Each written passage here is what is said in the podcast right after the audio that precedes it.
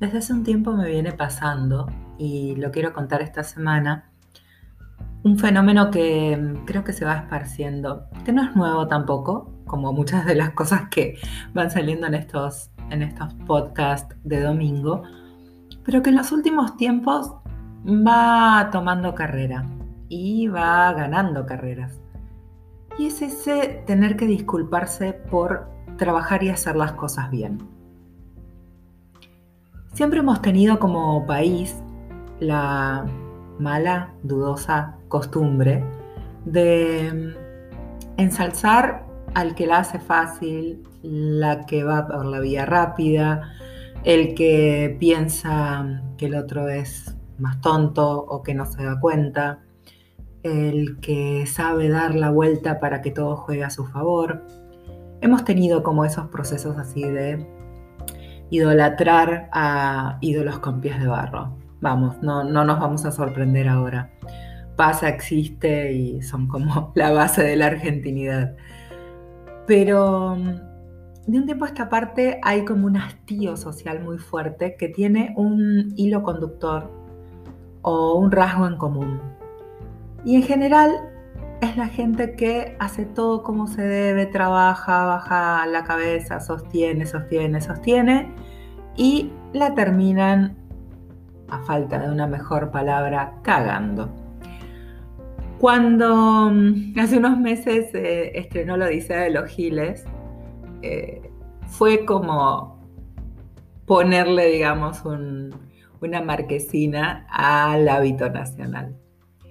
Y en esta pandemia, cuarentena, aislamiento, distanciamiento, parate, reorganización, nuevo rótulo de vida social en los que estamos parados, pero no sabemos muy bien hasta cuándo, cómo va a ser, qué va a terminar pasando eh, y hasta quién va a decidir realmente cuando todo haya terminado, si es que alguna vez todo termina. En estos días, exactamente en estos, que ya son inciertos de por sí, lo que vamos encontrando es que el otro, ese otro tan vivo, se quedó girando en la buena porque todo vacío es oportunidad para, para quien no tiene que dar explicaciones. Y quienes no nunca tuvieron, pero siguen sin tener además y siguen sin desarrollar esa, entre comillas, habilidad, tienen que dar cada día más explicaciones de por qué se manejan con ética, trabajan con responsabilidad, no toman la vía rápida. Y la sensación de frustración crece y crece y crece. Hace unos días veía testimonios de comerciantes de Ciudad de Buenos Aires que no podían abrir sus negocios y que decían, lo único que estoy pidiendo es trabajar, es eh, ganarme el pan, es sostener a mi familia. Qué básico. Y mm, por el otro lado, hay quienes hacen de eso su sopa de cada día. Lejos está en mí cuestionar decisiones sobre aperturas, cierres y demás, porque de verdad, en serio, de verdad, que por más informado que se esté, no se tiene muy claro si hay un criterio conductor único, objetivo, o si simplemente somos todos seres humanos haciendo apenas lo que podemos, con más o con menos herramientas, basadas en más o menos datos. Pero lo cierto es que este tipo de situaciones del, justo que reclama, por ponerle un nombre, se va repitiendo cada día más. En los círculos más cercanos, el consejo más reiterado es, bueno, relajada, no importa, eh, da igual, eh, se va llevando, en fin. Y mm, el viernes me pasó a escuchar a una persona disculpándose porque había tomado una decisión para preservarse a sí misma en un ámbito laboral y dando explicaciones sobre eso y aclarando que em, ya no podía y había dado lo mejor y bueno, Y me pareció tan eh, vergonzoso, ajenamente vergonzoso e innecesario, y me dio mucha tristeza además que una persona sintiera que debía dar explicaciones sobre tomar buenas decisiones profesionales. O por lo menos sobre tomar las decisiones que consideraba que eran buenas para sí misma. Y a eso voy.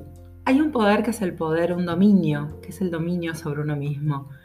O como me gusta a mí pensarlo en, otros términos, hay una soberanía sobre uno mismo, que es la que eh, delimita acciones, la que fundamenta pasos, la que elige los propósitos para los cuales se hacen determinados esfuerzos.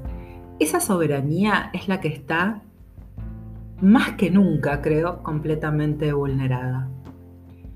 Y están los piratas de esa soberanía, los que no la entienden como soberanía, los que creen que le juegan contra, los que piensan que avasallando ese límite su poder se consolida. Hay tanto, hay demasiado. Entonces pienso, ¿En qué minuto de todo este desquicio de mundo en el que estamos hoy, donde las fases van y vuelven y son diferentes en todos lados, donde no hay una certeza de futuro y demás, será el punto de quiebre? ¿En qué minuto estos pequeños y aislados países soberanos, que son las personas que intentan sostener al menos un poco de lo que les queda con dignidad, van a decir, ¿sabes qué? Hasta acá llegaste. Y el tema ahí no es el grito individual. Un grito no hace revoluciones, pero sí un grito más otro, más otro, más otro empieza a cuestionar órdenes. Y cuando los cuestionamientos empiezan a ser masivos, las odiseas de los giles empiezan a ser posibles. Yo no sé si mm, alguien está como deteniéndose a pensar algunas cosas. Yo no sé si se leen las resistencias en los renglones y las páginas en los que están escritas. A veces creo que hay personas que tienen capacidad de decisión, que tienen poder de ejecución, que tienen una representatividad en sus manos incluso, no saben leer. O como esos chicos que apenas salen del secundario con un par de años corridos de dictado de clases porque paros, asambleas, conflictos y demás, tal vez lean sin entender. Hace falta mucho anclaje en realidades muy disímiles entre sí y de la nuestra para entender lo que se lee. Hasta el domingo que viene.